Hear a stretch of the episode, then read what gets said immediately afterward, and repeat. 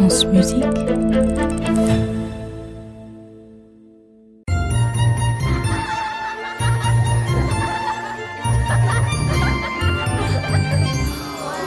contes de la Maison Ronde.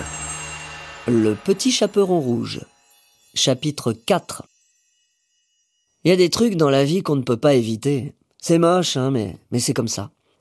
On peut pas éviter quand on est une petite fille qui s'ennuie de vouloir traverser seule la forêt pour rendre visite à sa grand-mère. On ne peut pas éviter d'y rencontrer un loup.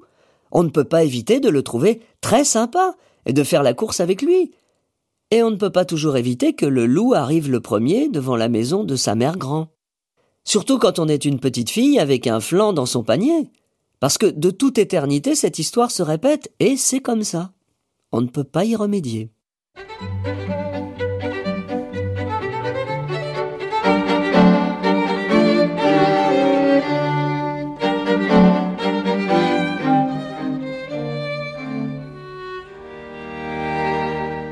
Le loup était devant la porte de la maison mais ne savait pas comment entrer à l'intérieur car la porte était très bien fermée. Il était un peu essoufflé et surtout impatient car il avait faim, faim de tout son corps. Car cela faisait plusieurs jours qu'il n'avait rien mangé, à part quelques petites limaces et quelques gros vers de terre, mais ce n'est pas très nourrissant. La porte de la maison de la grand-mère était une grosse porte, aussi lourde qu'une armoire en fer, et ce loup qui est maigre n'était pas assez fort en muscles pour l'ouvrir par ses propres moyens.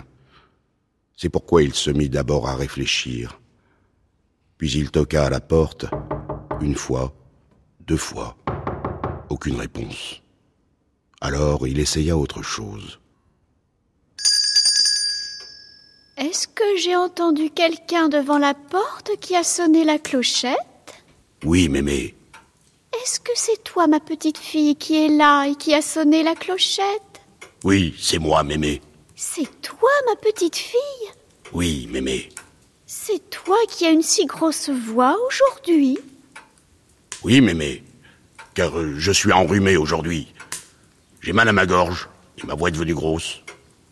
Ah bon? Eh bien, entre, qu'est-ce que tu attends encore? Je ne peux pas ouvrir la porte toute seule aujourd'hui, mémé. Arrête un peu de sonner la clochette et tire un peu plus tôt sur la petite ficelle qui pend comme d'habitude. Je ne peux pas aujourd'hui, mémé. Si tu tires sur la petite ficelle, tu pourras entrer car le verrou n'est pas mis. Je suis trop petite aujourd'hui pour atteindre la ficelle. Mais tu n'es pas si petite d'habitude. Oui, mais aujourd'hui, je ne sais pas pourquoi je suis plus petite que d'habitude. C'est quand même curieux ça. Je me suis couchée car je suis fatiguée et j'aurais bien aimé ne pas avoir à me lever pour aller t'ouvrir.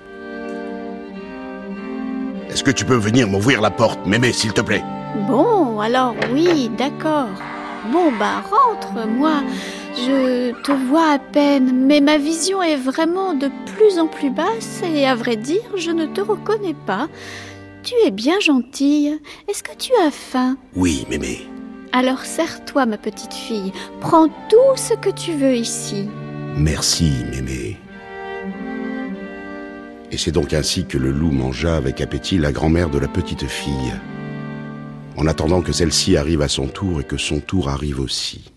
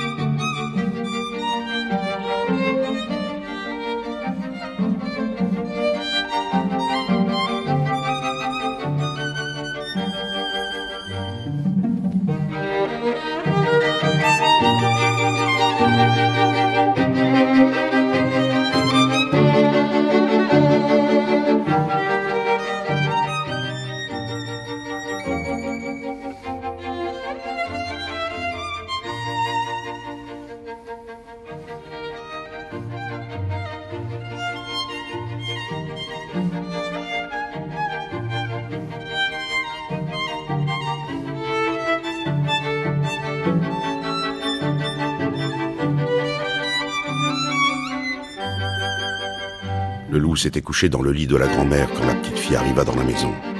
Viens, dit le loup. J'ai hâte que tu m'embrasses. On dirait que tu n'as pas envie de t'approcher de ta grand-mère. Oh non, c'est seulement que je suis un peu fatiguée, dit la petite fille.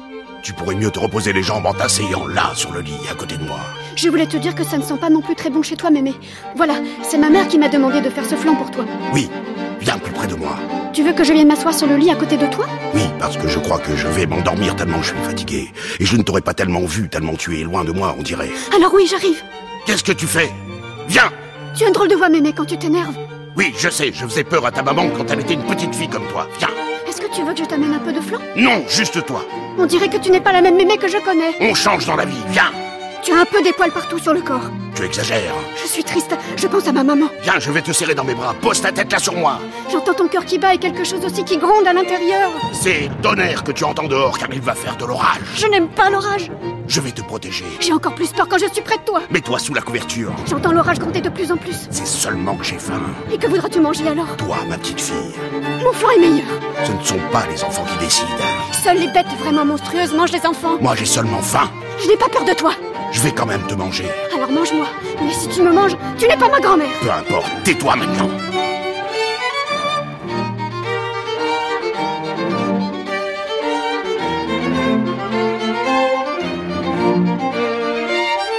Et sur ces mots, le loup mangea avec appétit la petite fille, ce qui est un peu triste, mais qui est la réalité.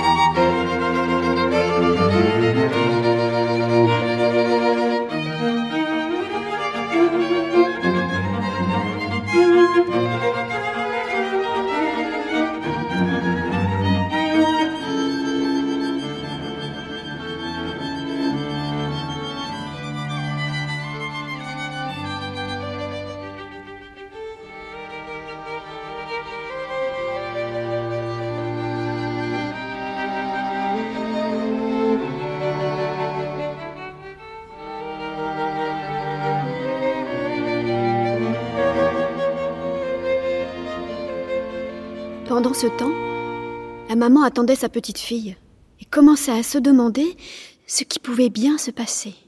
Le loup, lui, bien rempli de toute la grand-mère et de la petite, décida d'aller dormir au moins plusieurs jours pour digérer de tels excès au fond du bois.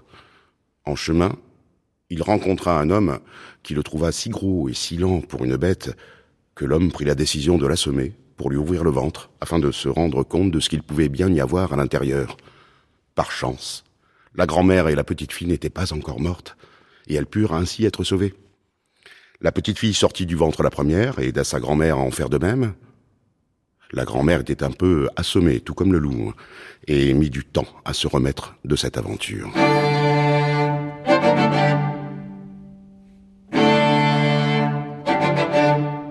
Aujourd'hui, la petite fille est devenue une grande femme, comme l'était sa maman. Et elle se souvient très bien de toute cette histoire.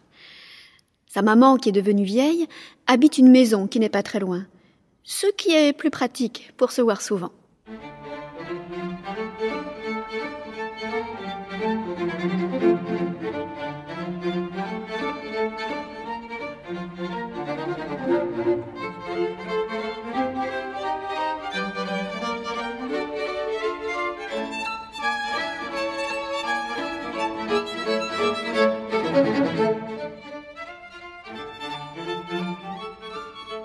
Quant au loup, après qu'on lui ait recousu le ventre et qu'on l'ait laissé repartir dans les bois, il prit la décision de toute sa vie de ne jamais plus s'approcher des grands-mères et surtout des petites filles. Une vraiment très très sage décision.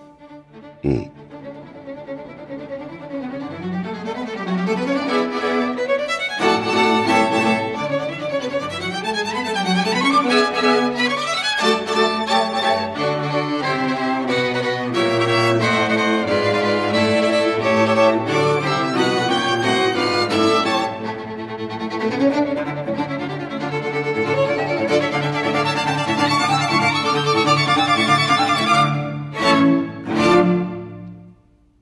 Voilà.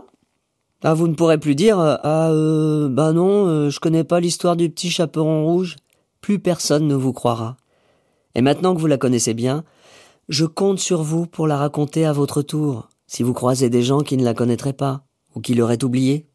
D'accord? Le Petit Chaperon Rouge, un podcast de la collection originale Les Contes de la Maison Ronde, de France Musique, et des formations musicales de Radio France, présenté par, euh, par moi-même, Elie Semoun. Écrit par Joël Pomera, raconté par Nolwenn Ledu, Lionel Codino, adapté par Marie Piémontaise et Florent Rochelle. Musique de Franz Schubert, interprétée par les musiciens de l'Orchestre national de France, Nguyen U Nguyen et Benjamin Estienne au violon, Julien Barbe à l'alto et Oana Hunk au violoncelle. Réalisation Sophie Pichon, Direction artistique Vincent Villetard, prise de son et mixage Pierre Monteil, Xavier Lévesque, texte de présentation Vladimir Anselme.